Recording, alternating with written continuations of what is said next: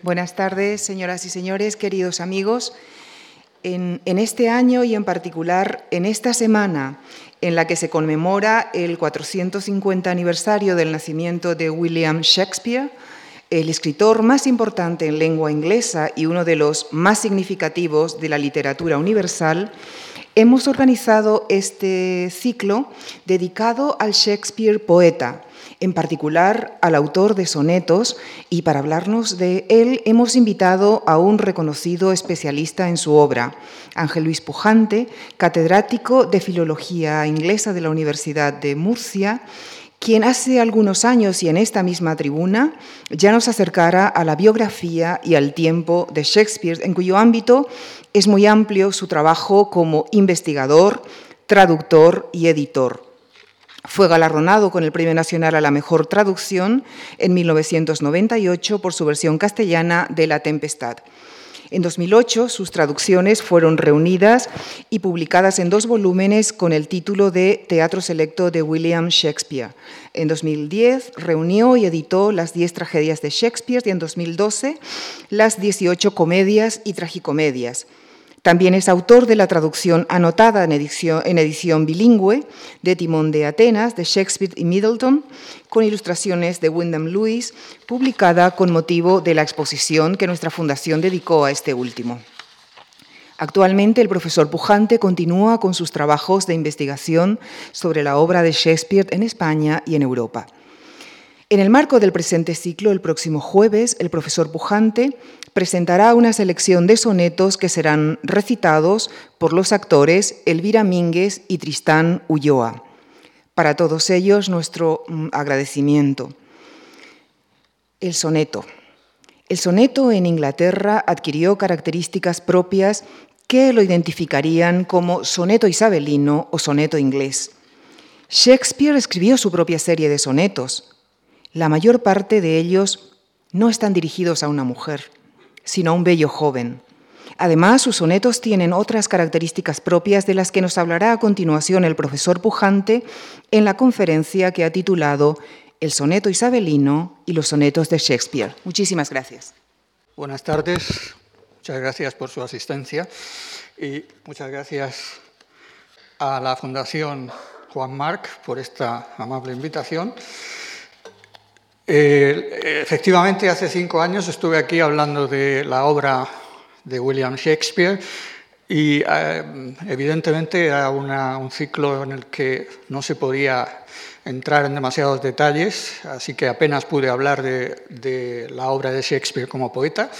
Lo hice ya muy al final y eh, por esta razón ahora agradezco también el que se me haya dado esta oportunidad para hablar de Shakespeare poeta porque normalmente hablamos mucho de Shakespeare como dramaturgo, pero también olvidamos que este dramaturgo era un poeta de primer orden.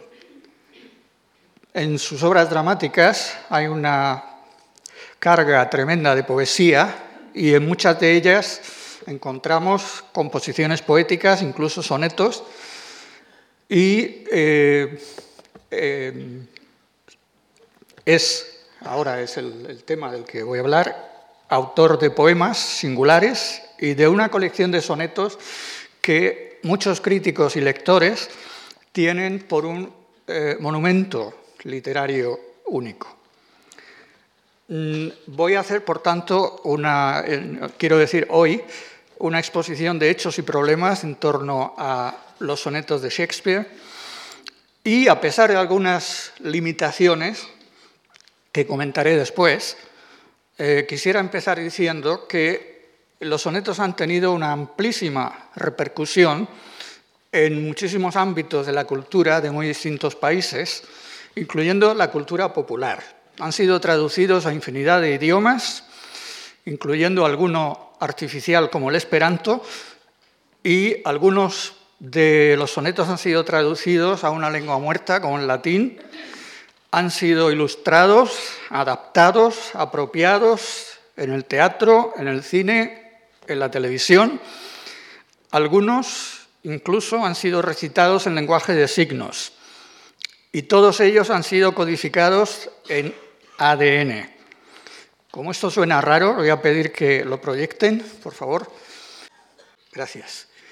Eh, y esta es la noticia que yo leí mm, sobre el hecho de que los científicos habían codificado los sonetos de Shakespeare, aparte de material en MP3 y eh, en eh, ADN, pero claro, ADN se entiende como mm, soporte de almacenaje de datos.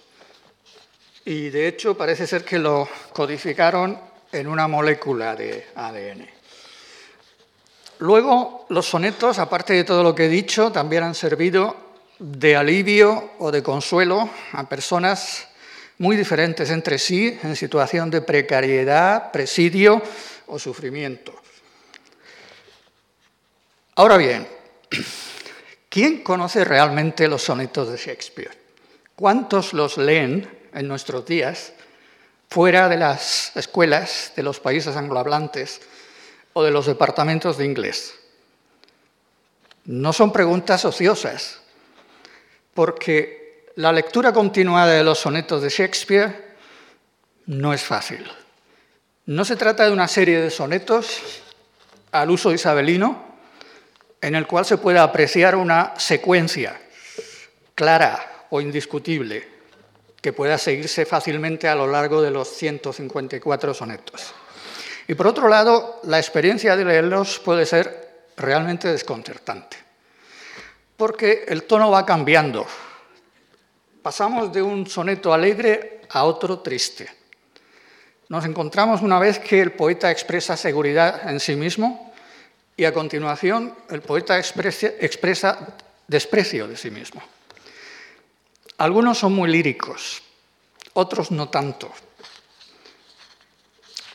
Otros son muy cerebrales y muy conceptistas. En su conjunto, se trata de una obra muy compleja y enigmática, muy erizada de problemas que no paran de dar trabajo a los filólogos y a infinidad de aficionados con muchísima imaginación. Eh, se ha dicho que quien tiene un ejemplar de los sonetos mm, no los lee seguidos, sino a salto de mata y según le viene. Eh, y yo creo, sin embargo, que en esta complejidad de los sonetos es donde se basa buena parte de su excelencia y de su aliciente. Porque como en las obras teatrales, Shakespeare demuestra en ellos una amplísima eh, visión, una visión que da cabida a multitud de tonos y discursos bien dispares, como ya más o menos he dicho hace un momento. Y lo hace en forma de diálogos, diálogos más o menos implícitos o también en forma de meditaciones dramáticas. Y todo ello se integra en un conjunto que es sumamente personal y original. Ahora bien, estos sonetos se descubrieron y tradujeron bastante después que sus obras dramáticas. En Inglaterra no se reimprimieron en su integridad, quiero decir, hasta 1780, bastante después de su primera publicación. Y en el quien lo hizo, el editor Edmund Malone, lo relegó al suplemento de las obras completas. no lo integró en las obras completas en la edición como tal. En la Inglaterra victoriana no gozaron de mucha popularidad y no empezaron a apreciarse de verdad hasta comienzos del siglo XX, eh, gracias especialmente al modernismo, porque el modernismo lo que hizo fue propiciar valores como la ironía, la ambigüedad o la complejidad, que llevaron precisamente a la revalorización de los sonetos. Por otro lado, eh, la imagen de Shakespeare que eh, predomina, predominaba y predomina en todo el mundo es la de un dramaturgo y en bastante menor medida la de un poeta. Esto creo que hay que tenerlo en cuenta porque, por ejemplo, en España, desde el siglo XVIII hasta nuestros días, según los escritos y las notas que se han podido recoger, se demuestra que a Shakespeare se le ha considerado mayormente como un autor dramático, sobre todo un autor de tragedias, y especialmente autor de tragedias como Hamlet, Romeo y Julieta y Macbeth. Estas por delante de todas las demás y, eh, por lo tanto, los sonetos quedan mm, muy atrás. Y yo creo que si hoy día hiciéramos un sondeo de opinión, el resultado sería más o menos el mismo. Aquí y fuera de aquí, es decir, en España y en el resto de Europa y seguramente en el resto del mundo. Digo esto porque en su época las cosas no eran exactamente así, o no fueron exactamente así. A Shakespeare se le conoció como poeta antes que como dramaturgo. Eh, su nombre consta como autor de dos poemas narrativos publicados en 1593 y 1594.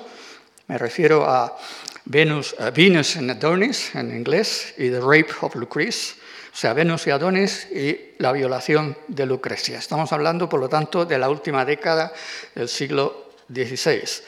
Y su nombre, el nombre William Shakespeare, no aparece en una obra dramática publicada hasta 1598, o sea, cuatro o cinco años después. Y eso a pesar de que hasta entonces ya se habían representado otras eh, ocho, obras suyas. En 1598 también eh, hay una nota muy interesante de un tal Francis Mears que habla de los poemas narrativos de Shakespeare, o sea, de lo que he dicho antes, de Venus y Adonis y de la violación de Lucrecia, pero añade esto, eh, Sonnets among his private friends, o sea, literalmente, sonetos azucarados que se distribuían en forma de copias manuscritas entre sus amigos. O sea que en 1598 ya hay noticia de que Shakespeare era autor de algunos sonetos, los que fuesen. Eh, pero eh, al año siguiente, dos de ellos ya aparecen publicados, el 138 y el 144, en una colección que se llama The Passionate Pilgrim, el peregrino apasionado. Pero hubo que esperar hasta 1609 para mm, poder leer los 154 que él había escrito. De esta edición voy a hablar enseguida, pero quisiera detenerme un momento en el soneto como forma poética. De esto, sin duda, saben mucho ustedes también, pero mm, creo que es bueno que hablemos de ello porque va a haber una variación en Inglaterra respecto del soneto como se conocía, soneto italiano. Recordemos, ah, para empezar, el famoso soneto o metasoneto de Lope de Vega, ese que empieza diciendo un soneto me manda a hacer violante. Y que luego dice el poeta, por el primer terceto voy entrando. Esto no lo hubiera podido hacer Shakespeare ni ningún inglés, porque el soneto inglés es distinto. No hubiera podido decir por el primer terceto voy entrando, porque en un soneto inglés no hay tercetos. Hay 14 versos, pero tienen una distribución versal distinta de la del italiano. Así que vamos por partes, vamos al principio, y el principio es italiano. La creación del soneto se atribuye a Giacomo de Lantini, que encabezaba la escuela siciliana en el siglo XIII, y pronto pasa a la Toscana, con Dante, Guido Cavalcanti y Petrarca. Sobre todo Petrarca es el más importante, el que más influencia va a tener luego en Inglaterra. Con ellos queda fijada una estructura cerrada, esa estructura cerrada que tiene el soneto, que todos conocemos, que para los poetas mm, constituye lo que ellos llaman una cárcel gozosa. Fíjense el término, cárcel gozosa, cerrada, pero al mismo tiempo que causa gozo. El rasgo característico del soneto, estoy hablando del soneto italiano todavía, es la desigual relación que hay entre los dos cuartetos iniciales y los dos tercetos que siguen. En los cuartetos se plantea el tema y el tema se resuelve luego en los tercetos. El tema puede plantear una reflexión, una observación o una proposición. Y la resolución puede tener la forma de consecuencia, persuasión o sorpresa. Pues bien, suele ser al comienzo del primer terceto, ese que decía Lope de Vega, por el primer terceto voy entrando, el comienzo donde se inicia lo que en italiano se llama la volta, que es un giro retórico con el que se va a cerrar el soneto y que implica un cambio de tono o de actitud. En lo que se refiere al contenido del soneto, tal y como lo practica Petrarca especialmente, hay una premisa fundamental. Un hombre ama y desea a una bella mujer consagrada a la castidad, castidad entendida como virginidad, pero también como la llamada castidad de la casada. Quiere decirse con esto que el hombre nunca llegará a acceder a la dama. El soneto petrarquista, este, se adopta y adapta en Inglaterra en la primera mitad del siglo XVI. Y lo hacen dos eh, practicantes del soneto que lo incorporan, Thomas Wyatt y Henry Howard, conde de Surrey. Eh, es curioso que los dos son contemporáneos de Boscán y Garcilaso, primera mitad del siglo XVI, que son precisamente los españoles que incorporan el soneto petrarquista en España. Lo adoptan, pero no lo adaptan. Esta es la diferencia. Los ingleses lo adoptan y lo adaptan. Y la adaptación, como acabo de decir, es por parte de estos dos señores, Wyatt y sobre todo Surrey, en lo que va a a dar el soneto inglés o soneto isabelino, a veces mal llamado soneto shakespeariano, mal llamado porque Shakespeare no lo inventó, el día se encontró con él hecho. Los sonetos de Wyatt y Surrey se recogieron con carácter póstumo en el llamado Book of Songs and Sonnets, publicado en 1557, traduzco el libro de canciones y sonetos. Pero es que buena parte de ellos son traducciones de Petrarca. Vamos a ver ahora el soneto 140 de Petrarca y les voy a ir mostrando cómo se va transformando cuando se traduce al inglés. Eh, evidentemente este es toscano del siglo XIV, no es el italiano de ahora, es bastante más difícil, pero creo que reconocen eh, bastantes cosas. Especialmente lo que nos interesa ahora es la rima. Son versos en decasílabos, son 14, hay dos cuartetos y tres tercetos, perdón, dos tercetos, y si miran la rima, reña, enseña, enseña, sdeña, ven que se mantiene mm, en el segundo cuarteto, que hay una rima interna de tene con vene, que se repite en spene y afrene, y que luego, al llegar a los tercetos, hay una rima en ore, core, fore, signore y more, con otra que también es alterna de trema y extrema. Eso es evidente. Vamos a pasar para que no tengamos que esforzarnos demasiado con este eh, mm, poema en toscano del siglo XIV a una traducción, por favor. La siguiente es, esta es la traducción española de Ángel Crespo, de este mismo soneto de Petrarca y es fidelísima y no solo eso, sino además, como ven, está volcada en el molde del soneto español. Por lo tanto, fíjense cómo mantiene la rima de eña que habíamos visto antes, domeña, enseña, enseña otra vez, desdeña, y luego cómo después en los tercetos oso, oso, temeroso, silencioso, medroso, dichoso, con llora y ora. Eh, por lo tanto, queda claro que eh, lo que han hecho Boscán y Garcilaso al incorporar el soneto de Petrarca, o el soneto petrarquista en general, eh, va a permanecer, lo van a practicar Lope de Vega, Góngora, Quevedo, etcétera, hasta llegar a nuestros días. Y Ángel Crespo traduce, eh, bueno, probablemente saben que tradujo toda la Divina Comedia en terza rima y además eh, el cancionero de Petrarca, como pueden ver aquí. Eh, vamos a pasar ahora, por favor, al siguiente, a ver lo que hace con este soneto Thomas Wyatt. Y señalado en con colores las rimas que, como van a apreciar ustedes, mm, son algo imperfectas todavía.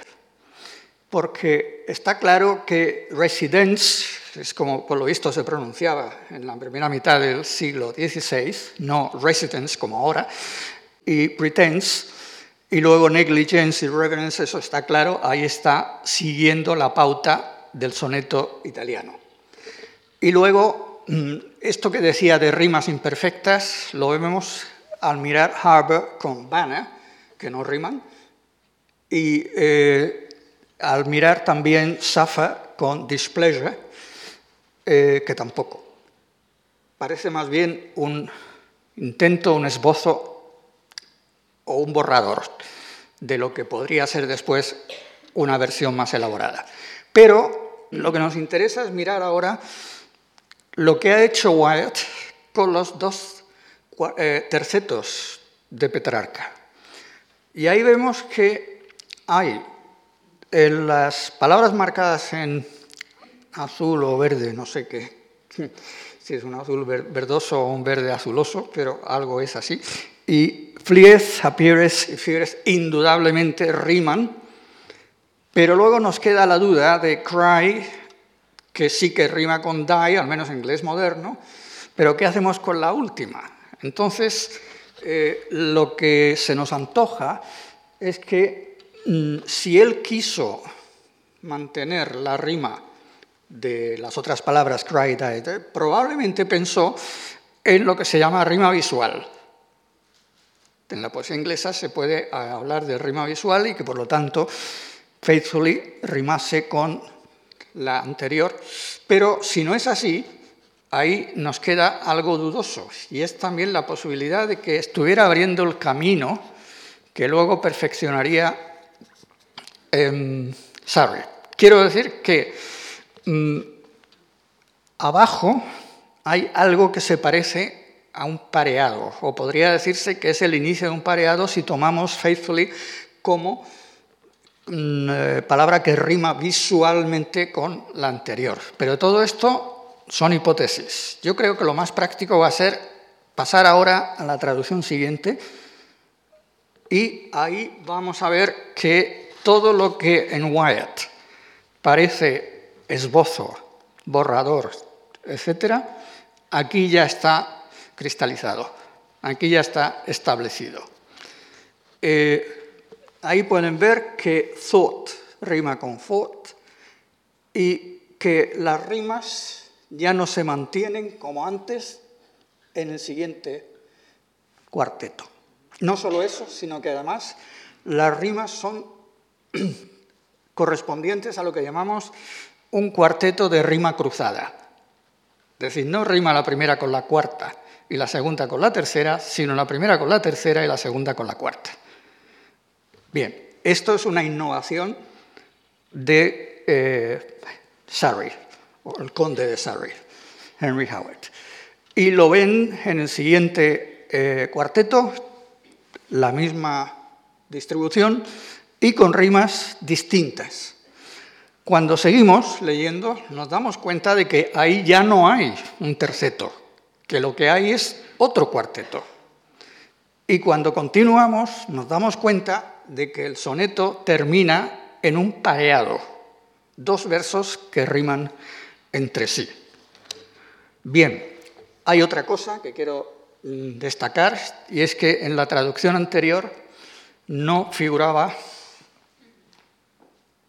esta palabra, esta palabra, yet. Y esto va a marcar, es uno de los elementos que va a marcar la diferencia. La rima del pareado final hoy no funciona en inglés. Esto para empezar. En inglés eh, de la época sí. Se diría remove y love. Pero en inglés moderno ya saben que es move y love. De ningún modo riman. Pero entonces, como digo, sí. Y en cuanto a yet, sin embargo, eh, aquí está pasando algo muy interesante. Y es que la objeción, la sorpresa o lo que sea, se presenta no antes en el terceto, sino al final. Quiero aclarar que no me interesan por sí mismos estos cambios estructurales de Wyatt y sobre todo de Surrey. Este, este es el que establece el soneto isabelino. Sino que lo que me interesa son las consecuencias de este cambio, de lo cual estaba hablando hace un momento. Porque lo que ocurre ahora es que el argumento del soneto se plantea y desarrolla con mayor extensión que hasta ahora por parte de Petrarca. Con lo cual, la volta, el giro retórico, se retrasa y se reserva para el pareado final. De tal manera que a él se le reserva esa posible contradicción, objeción o sorpresa que es característica de la volta. Por eso, el poeta inglés Winston Hugh Auden, Auden, siglo XX, decía que algunos de los efectos del soneto inglés no se pueden lograr en un soneto italiano. Y citaba expresamente el 66 y el 120 de Shakespeare, que oiremos pasado mañana, eh, porque, según él, en estos dos sonetos era posible enumerar extensamente, eh, respectivamente, las desgracias de este mundo y los horrores de la lujuria, y cito, con un efecto acumulativo de gran vigor. Es decir, Shakespeare en estos dos sonetos va haciendo una enumeración de los males de esta vida y se reserva para el final el cambio, mediante una mayor o menor sorpresa. Pero Shakespeare también eh, es sutil y cuando tiene que utilizar eh, una palabra como yet o but, pero no siempre lo hace. Por ejemplo, en el 116, que en inglés dice if this, empieza con if, no con but ni con yet, if, si. If this be error and upon me proved, I never read, no, no man ever loved. Una vez más, tenemos el problema de que la rima no funciona en inglés moderno, en inglés isabelino se habría pronunciado proved, loved. En español esto sería, si esto en mi contra fuera error probado, ni yo escrito jamás, ni nadie amado. No hay pero, no hay sin embargo, hay un sí, pero hay un desafío. Eh, el libro de canciones y sonetos tuvo varias reimpresiones y eh, influyó muchísimo en la poesía isabelina y a partir de ahí se crearon las llamadas series o secuencias de sonetos. La más famosa de todas, Astrophil and Stella, de Sir Philip Sidney, publicada a finales del siglo XVI. Eh, Sidney era también un poco como Garcilaso, hombre de armas y letras, murió en 1586 a los 31 años, defendiendo a los holandeses contra el imperio español, y su eh, colección se publicó con carácter póstumo en 1591. De hecho, muchas de las series de sonetos isabelinos o colecciones de sonetos son obra de aristócratas o de cortesanos. Hemos visto los dos introductores del soneto, Sir Thomas Wyatt, conde Earl of Surrey, y estos parece que no tienen mucho interés en publicarlos. Eh, en ellos, o quiero decir, en, las series, en las colecciones, la dama pudorosa que se resiste al, amor del, poeta enamorado, recibe nombres como Stella, acabamos de decirlo, Delia, Diana, Licia, Phillips, Idea, Celia, Ceferia, Cloris, Alba, Astrea, Aurora y termino, porque la lista es larga. Bueno, ¿por qué estoy diciendo todo esto? Pues sencillamente porque en los sonetos de Shakespeare no hay nada de esto, más bien todo lo contrario. Eh, en el primer soneto de Sidney, al que acabo de mencionar, el poeta se esfuerza en convencernos de su sinceridad, de la sinceridad del amor, de su amor por la amada. Pero en cuanto pasamos a los sonetos de Shakespeare, nos parece que esa sinceridad es artificial al lado de la naturalidad que encontramos en Shakespeare, a pesar de la dificultad que pueden tener los sonetos. Se ha dicho que mientras que los demás, incluido Sidney, están diciendo, mírame y ve lo que siento y lo que sufro, los sonetos de Shakespeare parecen decirnos, mírate. No mírame, sino mírate. El caso es que en, hacia finales primeros de la primera, perdón, a ver si lo digo, los primeros años de la última década del siglo XVI, cuando publica Sidney su colección, ya se había empezado a desatar la moda de los sonetos.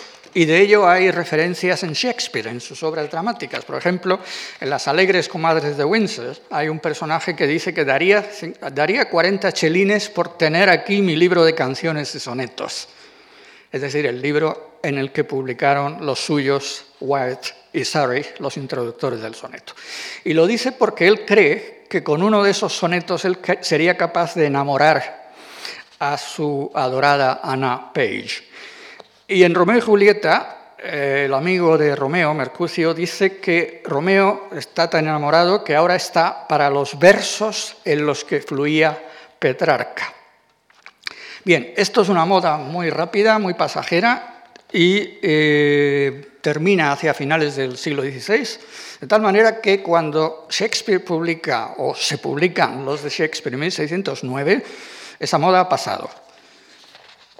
Vamos a hablar de la publicación. ¿Quiere proyectar, por favor? Esto es la primera edición y observen lo que dice Never Before Imprinted. Eh, la portada realmente es incompleta. Incompleta porque el libro contiene otro poema que se llama El Lover's Complaint, el Lover's Complaint, Lamento de un amante. La amante se siente abandonada por un hombre tan apuesto como el de los sonetos y es una composición de algo más de 300 versos en estrofas de siete versos. En el libro, al menos implícitamente, este poema se atribuye a Shakespeare, pero bastantes críticos han rechazado esta atribución y este poema muchas veces no aparece en las obras de Shakespeare. Fíjense never before imprinted, nunca antes impresos. ¿Por qué se dice eso? Evidentemente es un gancho eh, publicitario, se quiere atraer la atención del posible comprador, pero ¿por qué lo dice? Es que el público, posible público lector, los estaba esperando más o menos ansiosamente, sabiendo que circulaban en copias manuscritas. Por otro lado, parece que la publicación o fue un fracaso o no tuvo el éxito esperado. Desde luego, nada comparado con los otros dos poemas de Shakespeare, el Venus y Adonis y la violación de Lucrecia, que se siguieron reimprimiendo sin ningún problema. Y hay otra duda en torno a esta publicación y es si se publicaron con la aprobación del autor. Esto se ha planteado porque si circulaban en copias manuscritas entre amigos, probablemente la intención fuese esa, que no salieran del círculo de amigos. Pero es que además, eh, si pasamos página, pasar a la siguiente, por favor, vamos a una dedicatoria muy enigmática. La pongo ahí, como pueden ver, tal y como aparece en inglés, con una traducción castellana y marcando una palabra que ha dado mucho que pensar y que escribir a mucha gente, que es la palabra beget, del verbo beget, engendrar. Y eh, lo que dice ahí es que se dedica este libro al único, al solo engendrador de los siguientes sonetos. Y otro, otro misterio, ¿quién es este WH, MR, que no es Mr, sino Master? Equivalente en español es maese, como se decía entonces. Y eh, la pregunta, claro, es, primero de todo, ¿qué quiere decir Beckett? ¿Qué quiere decir engendrador? ¿Quiere decir originador? ¿Inspirador? O, como han sugerido algunos, facilitador, simplemente el que los ha recogido y los ha llevado a la imprenta para que se publiquen. Porque es importante que, según sea uno u otro, eh, u otra, quiero decir el significado de Pequeta, así podría ser la persona. Eh, entonces podría ser, por ejemplo, según algunos, el conde de Southampton, eh, al que dedicó Shakespeare los dos primeros eh, poemas que escribió, se llamaba Henry Wriothesley o Rochley, nadie sabe cómo se pronuncia este apellido, y se ha dicho que sí, que era él, pero que se invirtió el orden. En lugar de eh, WH es Henry Wriothesley, pero al revés. También se ha propuesto a otro noble, William Herbert, tercer conde de Pembroke, pero el problema es que ambos eran nobles y no procedía llamarlos master, maese.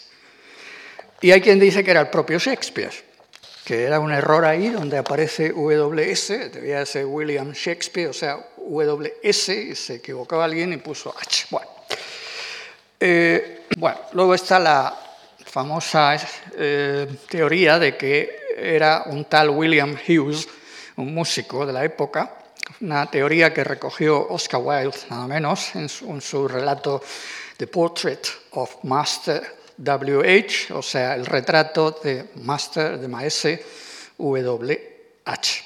Pero Oscar Wilde lo que hace es eh, convertir al músico en un actor joven y atractivo que hace los papeles femeninos en la compañía de Shakespeare. Bien, pasemos ahora Vamos a ir entrando ya, que ya es hora, en los sonetos. Son 154. En una nota breve o de urgencia, pues se dice, yo mismo puedo decir, que están dirigidos los 100 primeros, 126 primeros a un joven y el resto a una mujer. Pero en realidad, si lo miramos despacio, tendríamos que decir que más que dirigidos, se refieren o conciernen sin estar necesariamente dirigidos. Eh, luego hay sonetos que no parece que eh, conciernan o se dirijan a uno ni a otro. Por ejemplo, el 94 es tan general y tan ambiguo que no se puede decir que se refiere a un hombre y una mujer, ni siquiera que sea un soneto de amor, que es quizá lo que une más al conjunto. Y luego está el 146, por ejemplo, donde dice, Shakespeare, dice el poeta, traduzco, pobre alma, centro de mi barro pecador, que es eh, el más profundamente religioso de todos ellos. Todo esto, eh, la mayoría de estos los oiremos pasado mañana. Y estas eh, excepciones que estoy señalando son significativas. Por lo tanto, aceptemos que son sonetos de amor, pero con estas reservas y con estas excepciones. Hay eh, una duda, también se ha planteado la duda a algunos críticos de que el orden en que aparecen los 154 sonetos no es el que tenía intención de mostrar Shakespeare. Y hay una teoría que dicen que sí que hay un hilo narrativo descifrable, pero claro, si es descifrable es porque no está claro ni es evidente. Y por lo tanto hay editores que le dan un orden distinto a los sonetos para que se vea más clara la presencia de una mujer, del poeta, en un triángulo amoroso. Pero en fin, eh, creo que la mayoría acepta que el orden es correcto o al menos es suficiente. Mm, entre otras razones, dicen, por ejemplo, que hay una numeración significativa en algunos de ellos. Por ejemplo, el 12, que oiremos pasado mañana, habla del reloj que da las horas y el 60 dice que nuestros minutos se apresuran a su fin. Luego está el problema de cuando los escribió. Los escribió a lo largo de su vida creadora o en un periodo relativamente corto. Eh, parece que algunos sí que se escribieron en un eh, tiempo corto, pero más bien la tendencia general es, que se escribieron a lo largo de varios años de manera intermitente. Y además apreciamos miniseries o minigrupos dentro del conjunto. Por ejemplo, los 17 primeros, en los 17 primeros el poeta anima a un bello joven a, que se case y tenga hijos para que así pueda perpetuar su belleza. Pero a partir del 18 ya no anima al joven a hacer esto, a casarse y procrear, sino que se va repitiendo continuamente la idea de que los versos del poeta son inmortales y por lo tanto el joven y su belleza van a quedar inmortalizados en ellos. Luego hay sonetos en los que mm, se evidencia que el joven bello no es un personaje ejemplar ni perfecto. Hay grupos en los que se evidencia una desavenencia, en la que el joven parece que tiene la culpa, no el poeta. Luego otros, del 40 al 42, en que este bello joven ha cometido infidelidad con la amante del poeta. Más adelante, hasta el 98, parece ser que hay o se expresa un alejamiento del joven y del poeta. Se expresa en otros momentos los celos, la sensación de abandono, etc. Cuando pasamos a la segunda parte, que es la de la dama, nos encontramos con que concierne a una mujer de ojos y cejas de color negro u oscuro, que la han llamado la Dark Lady o en España la Dama Morena. Y aquí es donde sí que se plantea el triángulo amoroso, que queda sintetizado muy especialmente en el soneto 144, que empieza diciendo Two loves I have of comfort and despair. Literalmente, tengo dos amores de gozo y desespero. Y esta dama morena es tirana, es indigna de su amor, ha seducido al joven amigo del poeta y, según leemos más tarde, lejos de ser la dama casta y distante de los sonetos de Petrarca, es, cito, traducido, la bahía que todos los hombres surcan. El poeta tiende a acusar a la mujer de infidelidad, a hablar mal de su aspecto. Se ve enmarañado en una relación descrita a veces en términos de cruda sexualidad. Y está claro que el poeta está enamorado de ella, pero parece que preferiría no estarlo. Y sin embargo, en todo este grupo hay también sonetos de afecto y de admiración. Hay algunos que son festivos e incluso humorísticos, como el 128 o el 143. Y no digamos el 130, muy, muy irónico y antipetrarquista que tiene un final de admiración a la amada, a pesar de que conforme vamos leyendo el soneto nos parece todo lo contrario. Y luego ya he dicho que los dos últimos no tienen nada que ver con esto.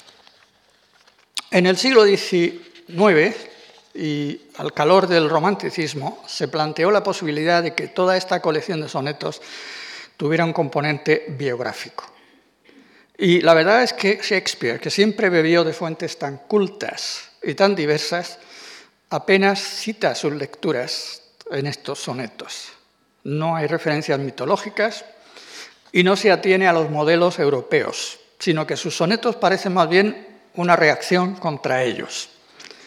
Y en este sentido no olvidemos que una de las primeras impresiones que tenemos en cuanto abrimos los sonetos y nos ponemos a leer es que hay aquí una voz cercana que nos habla a nuestro lado, y hay un tono de inmediatez que predomina en estos sonetos, que es quizá una de las razones por las que podemos pensar que tienen un fondo biográfico. En ese sentido, yo quisiera hacer una aclaración. Eh, sí, la mayor parte de ellos dan la impresión de estar basados en hechos reales, porque hay referencias muy cotidianas y muy concretas que parecen más bien personales. Voy a referirme solo a dos que es a las de su profesión de actor. En el 110, por ejemplo, dice que me he mostrado como un bufón ante el mundo. Y en el siguiente, el 111, dice, traduzco, mi nombre recibe un estigma y mi naturaleza se ve sometida aquello en lo que opera como la mano del tintorero. Es decir, un actor representando papeles muy diversos, de colores muy diversos e incluso contradictorios entre sí. Parece que aquí el poeta no valora su actividad y si refleja, eh, el poeta refleja a Shakespeare, la persona Shakespeare, pues hay que entender que en el contexto de la época los actores no estaban bien vistos, socialmente bien vistos. Ahora bien, el problema es que no es fácil ni siempre posible determinar el alcance de esta base supuestamente biográfica, y menos saltar a la conclusión de que están basados en la experiencia personal de Shakespeare, porque es que en la poesía isabelina eh, los hechos no son así, eh, las cosas funcionan de otra manera. En, la poesía isabelina el poeta normalmente finge o inventa una situación y la va desarrollando de diversas formas y en diversos tonos, sin tener por qué estar necesariamente expresando nada personal. En ese sentido, creo que convendría eh, abandonar la creencia de origen romántico de que la obra de un autor o un artista es siempre y necesariamente expresión de su vida y de su personalidad. Yo creo que lo que a donde más podemos llegar con alguna seguridad es que los sonetos de Shakespeare constituyen más bien el registro de una situación psicológica, pero eso no quiere decir que reflejen una eh, historia real. Eh, lo que pudiera haber de biográfico nos llevan a otra cuestión sobre la que se ha escrito mucho y por brevemente que sea hay que hablar de ella. Me refiero a la sexualidad. En algunas épocas y culturas, algunos de los sonetos, o muchos sonetos, han sido ensalzados. Se han considerado como cumbres del idealismo platónico mientras que en otras y en otras épocas han sido expurgados, empezando por la propia Inglaterra. He dicho antes que la relación entre el poeta y la dama morena se expresa a veces en términos de cruda sexualidad. Pero si no es siempre cruda, sexualidad sí que hay. Y hay quien la encuentra ya en el primero de los sonetos porque en, él, cuando se dirige al bello joven, y traduzco, el poeta dice, pero tú, contraído o entregado, según se traduzca, contraído o entregado a tus radiantes ojos, alimentas tu llama con la sustancia de tu cuerpo. La idea es sencilla, el bello joven se consume en sí mismo en vez de entregarse en matrimonio y tener hijos. Pero aquí algunos creen ver una alusión al autoerotismo. En el 135, el poeta juega continuamente con el término will. Will es el nombre del propio Shakespeare, William, pero también significa voluntad y testamento, y podía connotar deseo sexual y también órganos sexuales masculinos y femeninos.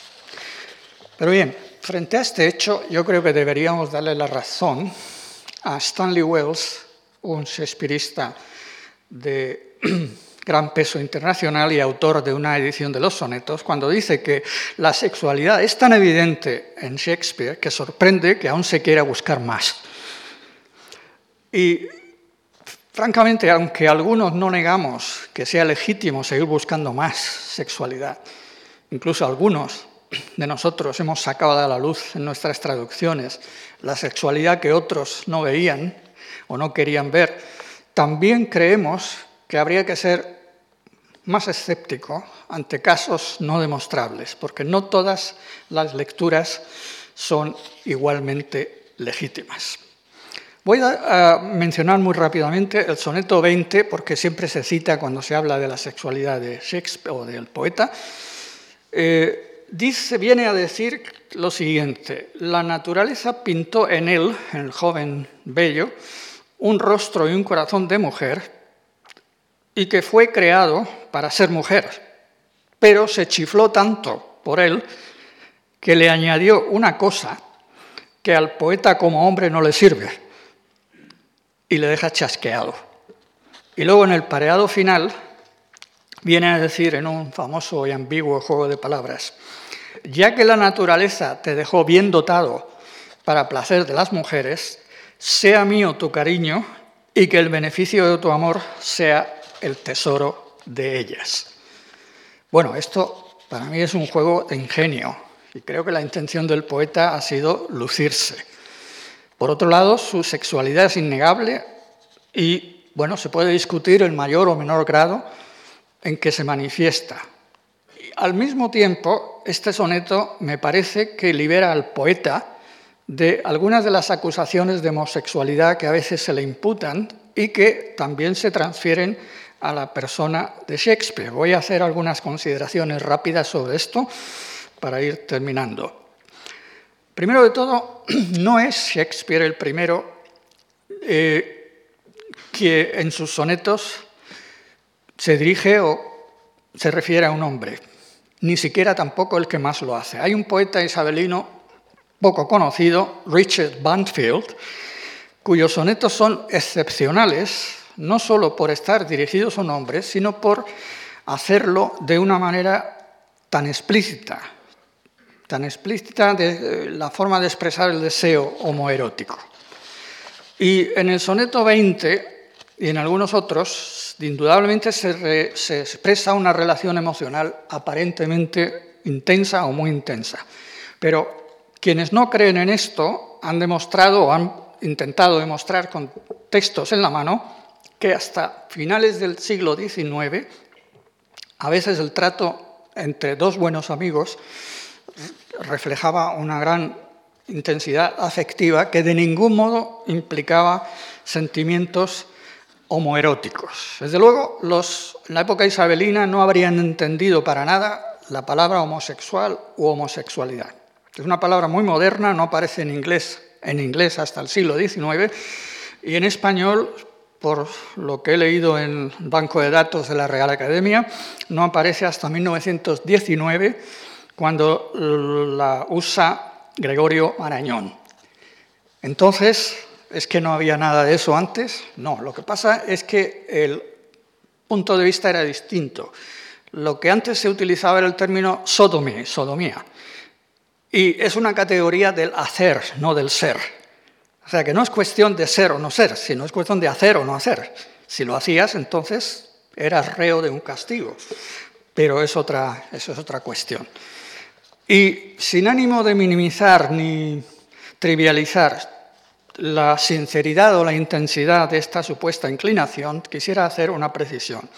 En inglés de la época, la palabra love y lover, o sea, aparentemente amor y amante, tenían una cobertura semántica mucho mayor que en inglés moderno y desde luego mucho más que en español. De tal manera que love podía ser amor, pero también podía ser afecto o amistad, según los contextos. Y así lo vemos en las obras de Shakespeare. Por si esto no fuera suficiente, me remito a la dedicatoria del propio Shakespeare al conde de Southampton, al quien dedica la violación de Lucrecia. Empieza esta dedicatoria con las siguientes palabras. The love I dedicate to your lordship is without end. No podemos traducirlo por el amor que profeso a vuestra señoría es infinito, sino tenemos que traducirlo por el afecto que profeso a vuestra señoría es infinito, porque no cabe imaginar que el plebeyo Shakespeare se dirigiera públicamente a su aristocrático mecenas haciendo alarde de una inclinación que le pondría en peligro a él y al conde dedicatario.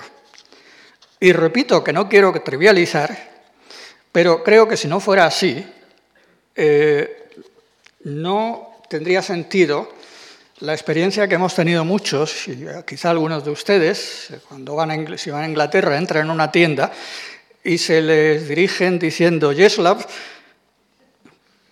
te quedas así un poco, bueno, yo no soy tu amor, pero claro, es que no quieren decir eso. Entonces, eh, como digo, el término es mucho más amplio. Y no solo eso, sino que es que si vamos a posibles testimonios y sin darle mayor importancia a las leyendas ni a las anécdotas, quisiera señalar, y repito que también sin ánimo de trivializar, eh, dos de ellas, dos anécdotas que presentan a Shakespeare más bien como todo lo contrario, como mujeriego. La más conocida de las dos es la siguiente. Una noche una señora va a ver Ricardo III, la obra de Shakespeare, y el personaje de Ricardo III lo está representando el gran, el primer actor de la compañía, Richard Burbage, que se llama también Richard, Ricardo.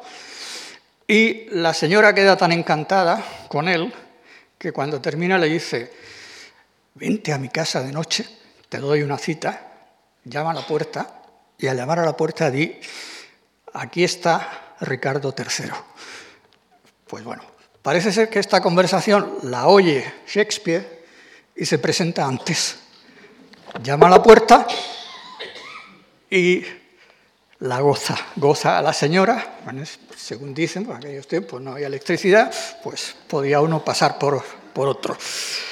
Bueno, luego, claro, viene el actor y dice, bueno, ¿qué pasa aquí?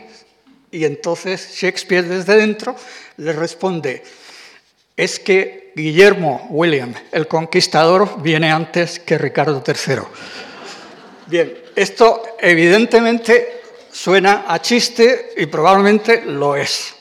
Pero es que hay otra versión de esta anécdota de unos decenios después, en que desaparece el remate del chiste y se intenta justificar que Shakespeare sí que fue allí, que no se hizo pasar por el otro, sino que utilizó su gran elocuencia para convencer a la señora de que merecía la pena él antes que el otro o, el lugar del otro.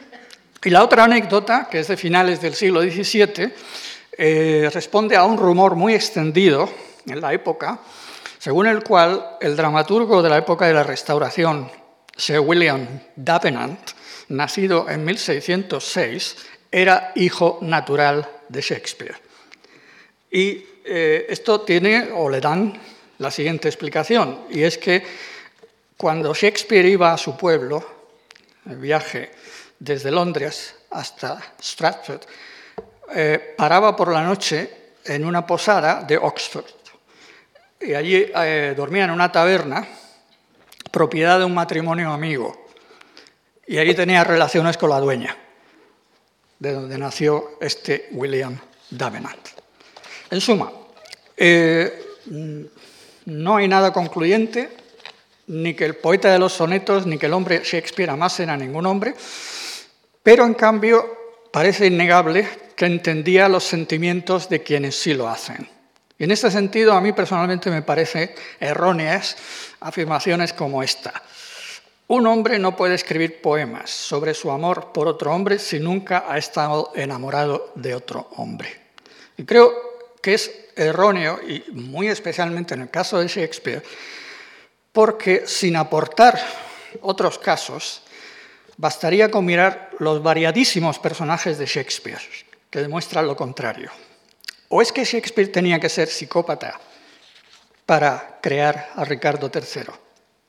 ¿O es que Shakespeare tenía que ser un asesino para adentrarse en el alma de Macbeth y exponer, como lo hace, la experiencia del mal y de sus efectos? En fin, yo quisiera concluir esta parte con Stephen Booth, autor de una monumental edición de los sonetos, que a su vez concluye diciendo, es casi seguro que Shakespeare fue homosexual, bisexual o heterosexual. Los sonetos no aportan ninguna prueba al respecto.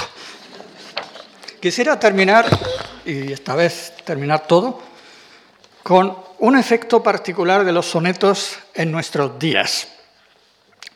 Hablando de Shakespeare, el novelista Joseph Conrad decía que había que leer sus obras porque son un gran tónico, te levantan el ánimo. ¿Y los sonetos? En 2009, hace cinco años, aniversario, eh, cuarto centenario de la publicación de los sonetos en Inglaterra, nos enteramos por la prensa de que el serbio Radovan Karadzic, sí, sí, el genocida y criminal de guerra, pidió un ejemplar de los sonetos de Shakespeare para leerlos mientras esperaba su juicio en el Tribunal Internacional de La Haya.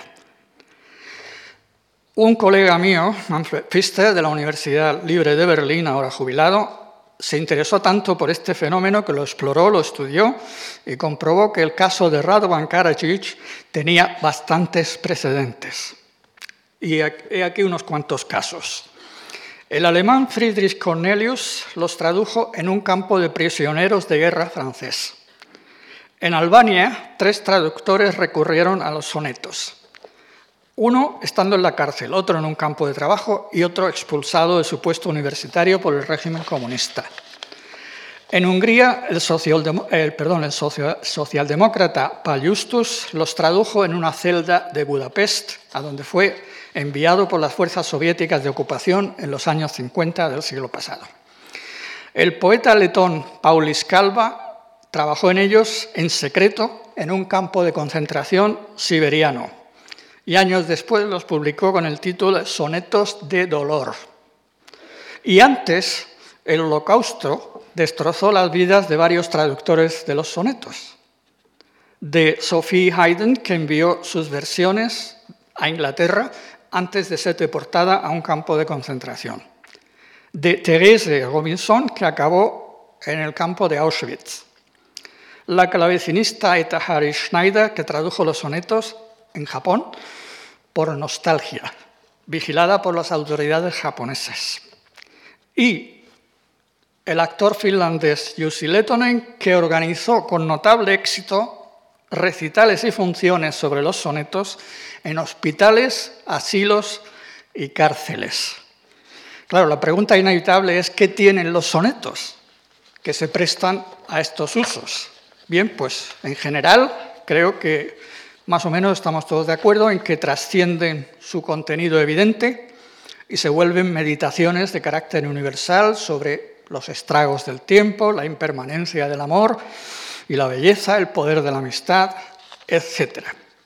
Y en particular algunos ejemplos más concretos podríamos encontrar en los cuales el lector se identifica con lo que en ellos se dice. Por ejemplo, eh, la sensación de aislamiento y marginación en soneto 29, la ausencia de un amigo, la larga espera que supone eh, el amigo que, está alejado, los tiempos mejores que no vuelven y luego eh, el soneto 66 que oiremos recitado pasado mañana, que apenas lo encontramos o no lo encontramos en las antologías inglesas, que no está considerado como uno de los mejores, y sin embargo ha tenido un impacto tremendo fuera de Inglaterra. Es curioso que es de los menos citados entre los poetas y escritores de lengua inglesa, con dos notables excepciones. El poeta irlandés Yeats, Premio Nobel 1923, y Virginia Woolf. Pero mm, fuera de ellos no mucho. Y es que en Europa ha sido considerado este soneto como la expresión del nihilismo contemporáneo. Por lo tanto, parece que los sonetos, tanto en general como algunos de ellos, y en parte por su fuerte carga emocional, ofrecen un tipo especial de consuelo que ayuda a personas en situaciones adversas más o menos extremas.